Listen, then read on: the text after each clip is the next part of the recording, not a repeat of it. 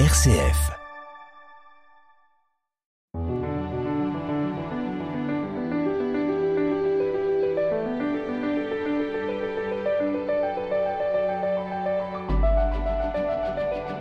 L'évangile que nous lisons cette semaine nous permet de penser comment s'articulent le Premier et le Nouveau Testament.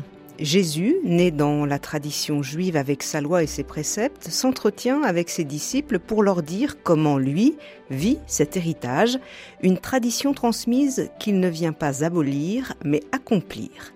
Ainsi, Jésus va permettre à ceux qui le suivent d'interroger leur propre façon de pratiquer leur religion, et nous avec. Pour plonger dans cet évangile et nous aider à le comprendre, je reçois cette semaine François Lestan. Bonjour. Bonjour Béatrice. Je rappelle que vous êtes bibliste, prêtre de la communauté du chemin neuf. Nous écoutons la parole chez Matthieu, chapitre 5, versets 17 à 37. Jésus disait à ses disciples, Ne pensez pas que je sois venu abolir la loi ou les prophètes. Je ne suis pas venu abolir, mais accomplir. Amen. Je vous le dis, avant que le ciel et la terre disparaissent, pas un seul iota, pas un seul trait ne disparaîtra de la loi, jusqu'à ce que tout se réalise. Donc celui qui rejettera un seul de ces plus petits commandements, et qui enseignera aux hommes à faire ainsi, sera déclaré le plus petit dans le royaume des cieux. Mais celui qui les observera et les enseignera, celui-là sera déclaré grand dans le royaume des cieux. Je vous le dis en effet, si votre justice ne surpasse pas celle des scribes et des pharisiens, vous n'entrerez pas dans le royaume des cieux. Vous avez appris qu'il a été dit aux anciens, Tu ne commettras pas de meurtre. Et si quelqu'un commet un meurtre, il devra passer en jugement. Eh bien moi, je vous dis, tout homme qui se met en colère contre son frère devra passer en jugement. Si quelqu'un insulte son frère, il devra passer devant le tribunal. Si quelqu'un le traite de fou il sera passible de la géhenne de feu. Donc, lorsque tu vas présenter ton offrande à l'autel, si là, tu te souviens que ton frère a quelque chose contre toi, laisse ton offrande, là, devant l'autel. Va d'abord te réconcilier avec ton frère, et ensuite, viens présenter ton offrande. Mets-toi vite d'accord avec ton adversaire, pendant que tu es en chemin avec lui, pour éviter que ton adversaire ne te livre au juge, le juge au garde, et qu'on ne te jette en prison. Amen, je te le dis, tu n'en sortiras pas avant d'avoir payé jusqu'au dernier sou. Vous avez appris qu'il a été dit, tu ne commettras pas d'adultère. Eh bien, moi, je vous dis, tout homme qui regarde une femme avec convoitise a déjà commis l'adultère avec elle dans son cœur. Si ton œil droit entraîne ta chute, arrache-le et jette-le loin de toi, car mieux vaut pour toi perdre un de tes membres que d'avoir ton corps tout entier jeté dans la géhenne. Et si ta main droite entraîne ta chute, coupe-la et jette-la loin de toi, car mieux vaut pour toi perdre un de tes membres que d'avoir ton corps tout entier qui s'en aille dans la géhenne. Il a été dit également, si quelqu'un renvoie sa femme, qu'il lui donne un acte de répudiation. Eh bien, moi, je vous dis, tout homme qui renvoie sa femme, sauf en cas d'union illégitime, la pousse à l'adultère. Et si quelqu'un épouse une femme renvoyée, il est adultère. Vous avez encore appris qu'il a été dit aux anciens, Tu ne manqueras pas à tes serments, mais tu t'acquitteras de tes serments envers le Seigneur. Eh bien, moi, je vous dis de ne pas jurer du tout, ni par le ciel, car c'est le trône de Dieu, ni par la terre, car elle est son marchepied, ni par Jérusalem, car elle est la ville du grand roi. Et ne jure pas non plus sur ta tête, parce que tu ne peux pas rendre un seul de tes cheveux blancs ou noirs. Que votre parole soit oui si c'est oui, non si c'est non. Ce qui est en plus vient du mauvais.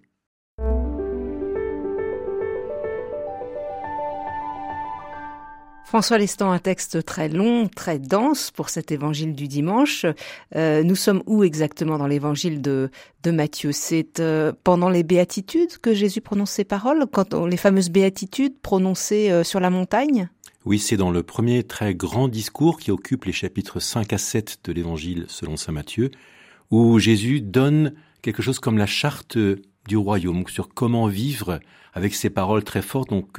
On a entendu dans les béatitudes, heureux les cœurs purs, heureux les pauvres de cœur, le royaume des cieux est à eux.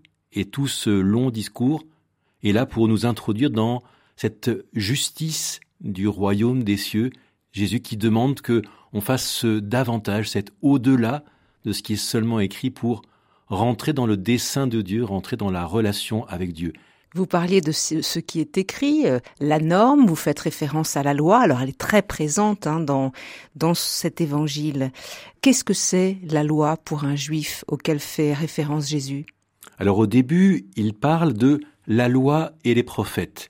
Donc on a ici affaire à cette tradition écrite d'Israël. Donc la loi, ce sont les cinq premiers livres de la Bible, hein, de la Genèse jusqu'au Deutéronome, en passant par l'Exode, les Nombres et le Lévitique.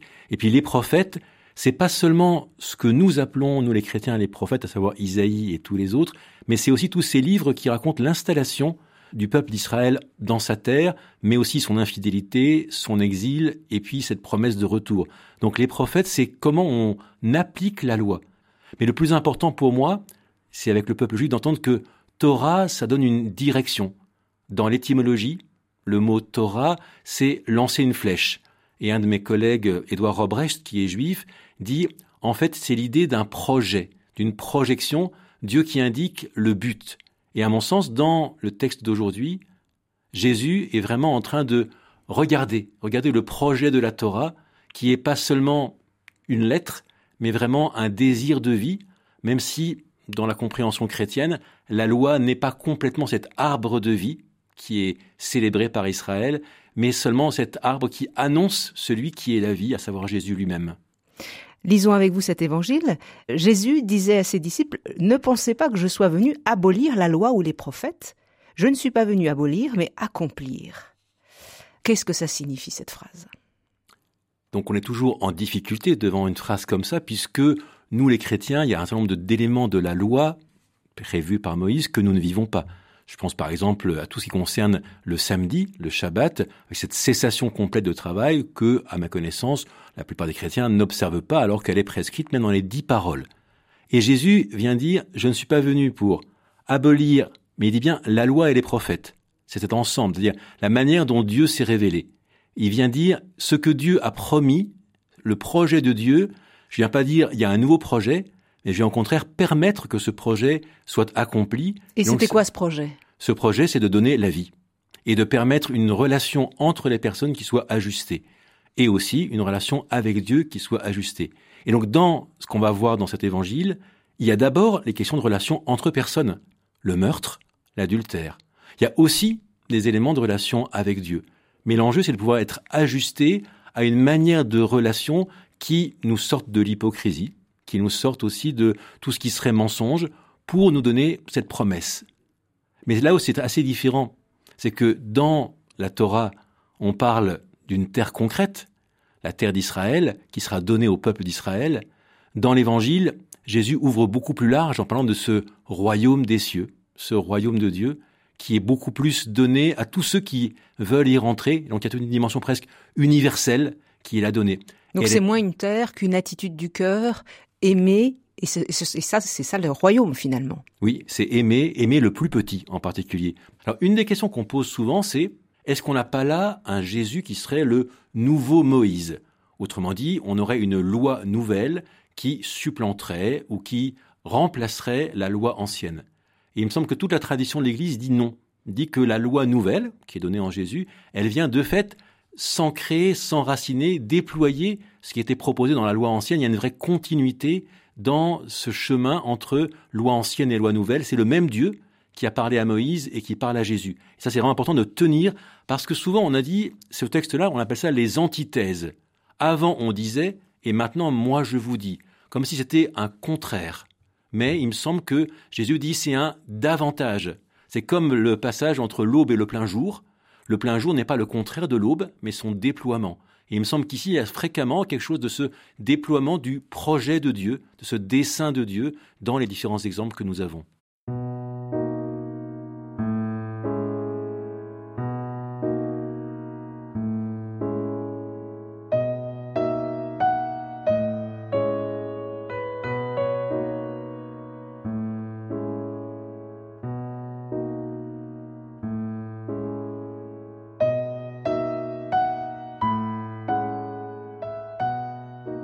Enfin une bonne nouvelle, Béatrice Soltner. François Lestan, Jésus invite euh, ses disciples à aimer davantage, à aller jusqu'au bout de l'amour. Et donc, il va prendre un certain nombre d'exemples sur euh, les relations euh, entre nous, entre humains. Par exemple, il dit, vous avez appris qu'il a été dit aux anciens, tu ne commettras pas de meurtre, et si quelqu'un commet un meurtre, il devra passer en jugement. Eh bien, moi, je vous dis, tout homme qui se met en colère contre son frère devra passer en jugement. Vous avez appris, et moi je vous dis, ça c'est quelque chose qu'on va retrouver dans l'évangile, là, ici. Oui, il y a cette dimension de ce davantage. Donc c'est pas mais moi je vous dis, c'est vous avez déjà appris cela, mais si on veut continuer, si on veut comprendre ce qui est il y a un davantage, et pour prolonger cela, c'est pas seulement le geste du meurtre, mais il y a cette dimension de l'intériorité. Et c'est vrai que déjà les prophètes, Jérémie en particulier, appelait Israël à cette conversion du cœur, à cette transformation intérieure pour dire c'est pas la circoncision extérieure qui compte, mais une circoncision intérieure. Et là, ce que Jésus fait, c'est de nous ramener d'une extériorité, un acte que tout le monde peut constater, un meurtre, un adultère, à une intériorité, dire ce qui se joue, c'est au cœur de la personne. C'est là qu'on est ramené dans le secret de notre pensée, et c'est là même que Dieu veut venir agir. Donc pas seulement une extériorité, il faut qu'il y ait l'extériorité. C'est pas seulement l'extériorité, mais aussi ce qui nourrit l'extérieur, c'est-à-dire l'intérieur. Et de l'intérieur, justement, peuvent naître des pensées terribles qui tuent autant qu'une balle un corps. Donc c'est ce que veut dire Jésus, c'est que penser du mal de son voisin, euh, vouloir sa mort, c'est aussi grave, d'après ce qu'on entend. Oui, c'est ça. Et désirer une femme, on parlera tout à l'heure avec son adultère, c'est aussi la racine. Et donc on est dans l'idée d'aller dans une, si on veut dire, une radicalité, au sens qu'il faut aller jusqu'à la racine de ce qui cause le meurtre, la colère qui peut emmener à vouloir faire disparaître l'autre, donc le tuer, ou bien l'envie qui donne envie de posséder une autre femme, ou d'autres éléments comme ça, cette intériorité qui doit, qui peut désormais être renouvelée, convertie dans cette nouvelle justice, cette au-delà de la justice. Donc pas seulement ce qui était déjà proposé, mais plus large que ça, pour qu'on ait la vie, pour qu'on ait aussi cette fidélité, qu'on puisse durer dans la relation sans plus cette violence homicide qui est là depuis le début de la Genèse avec le meurtre de Abel par Cain, sans plus toutes ces questions autour de la convoitise. On peut penser au roi David et ses différentes femmes, et l'adultère aussi avec la femme de Uri, le Hittite, qu'il avait vu et qu'il avait désiré. La convoitise. Euh, voilà, cette convoitise. Tout homme euh, qui se met en colère contre son frère devra passer en jugement. Le jugement, qu'est-ce que ça signifie là, quand il dit ça, Jésus? Alors c'est D'après ce qu'on comprend, il y a trois étapes, d'après ce qu'il détaille ensuite, pour montrer la gravité progressive de ce qui se joue. Donc, normalement, il y a des tribunaux qui sont institués par la loi, et donc le peuple d'Israël est régi par toute une série de juges, et donc de tribunaux qui se rassemblent dans différentes villes, dont Jérusalem, mais aussi en Galilée. Et donc, quand il y a un meurtre, eh bien, on est jugé, là, au pénal, en fonction de ce qu'on a fait.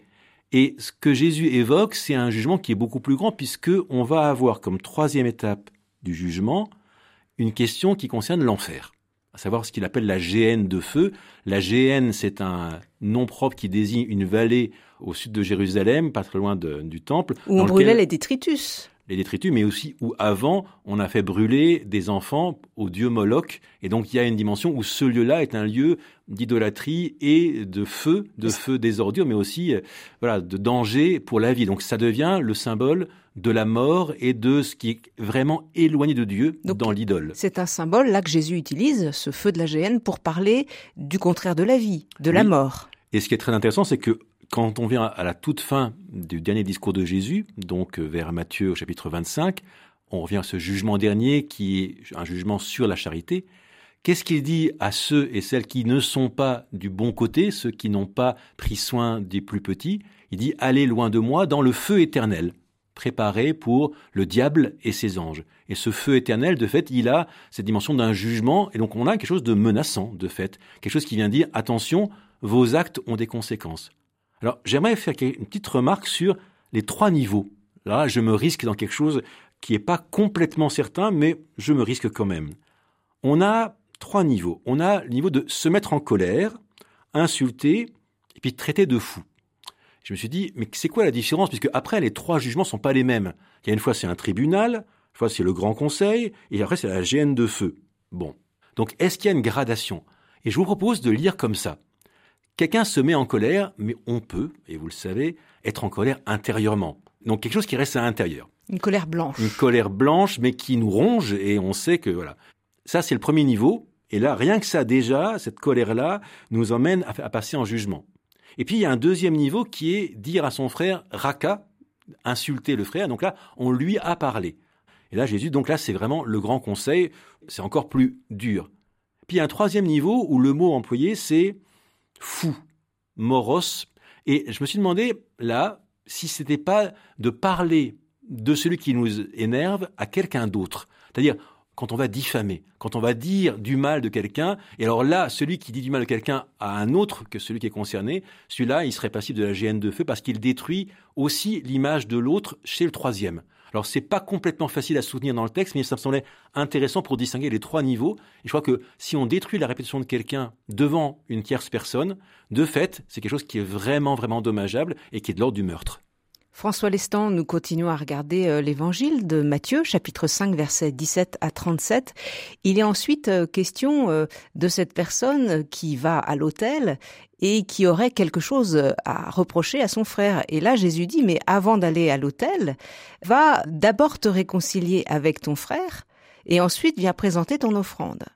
Oui, en fait, c'est très impressionnant quand on repense au commandement que Jésus a choisi pour ce discours sur la montagne il n'a pas choisi de commencer par les commandements sur Dieu, sur l'idolâtrie, sur le fait d'avoir un seul Dieu, d'honorer le nom de Dieu.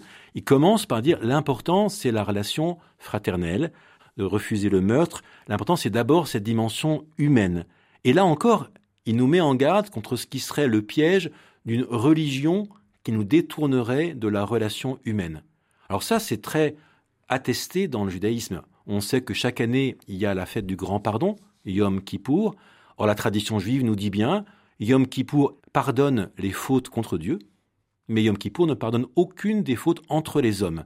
Donc, avant d'aller demander l'expiation, le pardon à Dieu, il faut d'abord aller trouver un autre. Et dans l'évangile, on sait que Saint Pierre va dire à Jésus, combien de fois est-ce que je dois y aller Jusqu'à sept fois? Et encore une fois, Jésus choisit l'excès, dit non, 70 fois sept fois, c'est-à-dire encore et encore et encore. Et donc cet enjeu qui est dire la priorité, c'est pas la verticalité, mais c'est l'horizontalité. La priorité, c'est pas d'abord de dire à Dieu qu'on favorable, d'où le sacrifice. La priorité, c'est soyons réconciliés, c'est reconstituer le corps qui est lacéré avant d'avoir un animal qu'on va couper en morceaux pour le manger. Remettre les choses dans le bon sens, et le bon sens, c'est cette relation entre nous. Et c'est ça, je crois, qui est prioritaire dans cet évangile, d'où cet enjeu d'aller se réconcilier avant de partager euh, le sacrifice, le repas.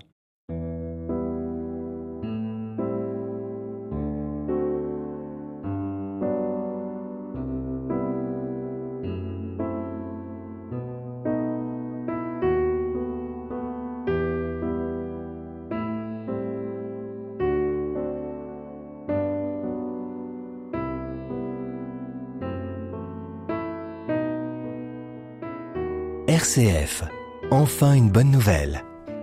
Le temps tourne, on ne pourra pas tout analyser dans, cet évangile qui est très long, mais revenons sur l'adultère, vous en, avez parlé tout à l'heure, Jésus qui dit, euh, vous, vous, savez qu'il ne faut pas commettre d'adultère, eh bien moi je vous dis, tout homme qui regarde une femme avec convoitise a déjà commis l'adultère avec elle dans son cœur. Jésus fait référence au décalogue, hein, cet interdit du, de l'adultère, et interdit de la convoitise aussi, puisque là, euh, les deux se rejoignent. Oui, c'est vrai, dans l'Exode, on a bien ces commandements. Juste après, tu ne commettras pas de meurtre, on a, tu ne commettras pas d'adultère, et un peu plus loin, tu ne convoiteras pas la maison de ton prochain, ni la femme de ton prochain, ni son serviteur, et ainsi de suite. Donc cette convoitise qui est interdite par les dix commandements, et qui là vient nous dire, c'est pas seulement l'acte, mais c'est vraiment quelque chose de cette intérieur, de cette intention qui est là invoquée. Alors ensuite, c'est toujours délicat cette question d'arracher l'œil ou de couper la main et de la jeter. Alors moi, je bénis Dieu d'avoir des paupières qui me permettent quand même régulièrement de baisser les yeux quand je sens que mon regard m'entraînerait à une complaisance, une convoitise, en tout cas, c'est possible. Et aussi par rapport à la main, de dire, il y a des enjeux à ce que je fais. Et donc ces enjeux, ils peuvent m'entraîner jusque vers la mort. C'est vrai que là, on a des textes qui nous menacent en partie de mourir et d'une mort éternelle. Et c'est toujours inquiétant de dire, est-ce qu'il y a un enfer? Est-ce que Dieu pourrait être si méchant qu'il aurait un enfer? Et je crois qu'un très beau texte de Hans Urs Malthasar, un théologien suisse-allemand, qui se pose la question est-ce que l'enfer est vide? Et il répond, je ne sais pas, mais tout ce que je sais, c'est que moi-même, je cours le risque. Et que moi-même, il s'agit de me déterminer pour savoir comment est-ce que je choisis la relation ou la convoitise. Comment est-ce que je choisis de prendre pour moi, de laisser ce qui bouillonne en moi prendre le pas, être le maître de moi, ou au contraire, laisser Dieu et son amour être en moi. Et donc c'est ça, je crois, qui est donné dans ces textes qui semblent menacer de l'enfer, mais qui ont pour but de nous responsabiliser parce qu'il y a Jésus, parce que c'est possible désormais de vivre cette dimension-là d'une fidélité durable dans le mariage. La finale de l'Évangile nous dit que votre parole soit oui si c'est un oui, non si c'est un non. Ce qui est en plus vient du mauvais. C'est intéressant parce que Jésus nous dit qu'on peut dire oui ou non, mais qu'il faut choisir.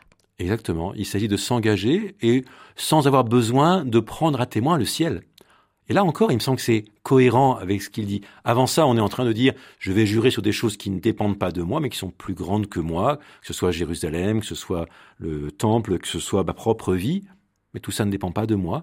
Ce qui dépend de moi, c'est mon engagement, cette fidélité qui désormais est rendue possible, ce oui qui devient oui, ou de fait, ou ce non qui devient non. Et avec ça, on peut avoir confiance dans la parole de l'autre. On a appelé à avoir confiance dans la parole de Dieu et dans cette horizontalité d'être capable d'avoir confiance dans la parole de l'autre sans qu'il y ait besoin d'un tiers, d'un autre et surtout d'un rapport à la transcendance qui serait dire ah ben ça vient de Dieu donc c'est sûrement vrai. Non, il faut qu'on soit cohérent, cette cohérence de l'intérieur et de l'extérieur. Je crois que c'est ça que cet évangile nous appelle à vivre au quotidien.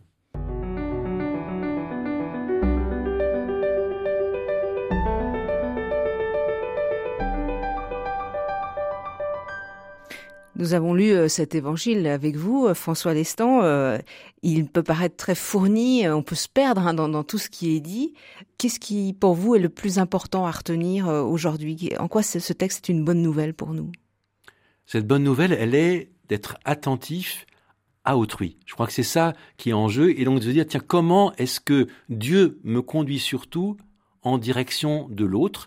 Et que c'est le Dieu qui me parle, qui me demande de ne pas me limiter à lui parler, donc à être attentif à lui, mais bien d'être renvoyé à la relation vers l'autre et à transformer mon propre mode d'agir, mode d'agir dans la colère, on parlait, mode d'agir dans la convoitise, mode d'agir dans le serment, quelque chose qui va être transformé pour être davantage proche de Jésus. Tous ces règles-là, s'il n'y a pas Jésus, c'est de l'idéal.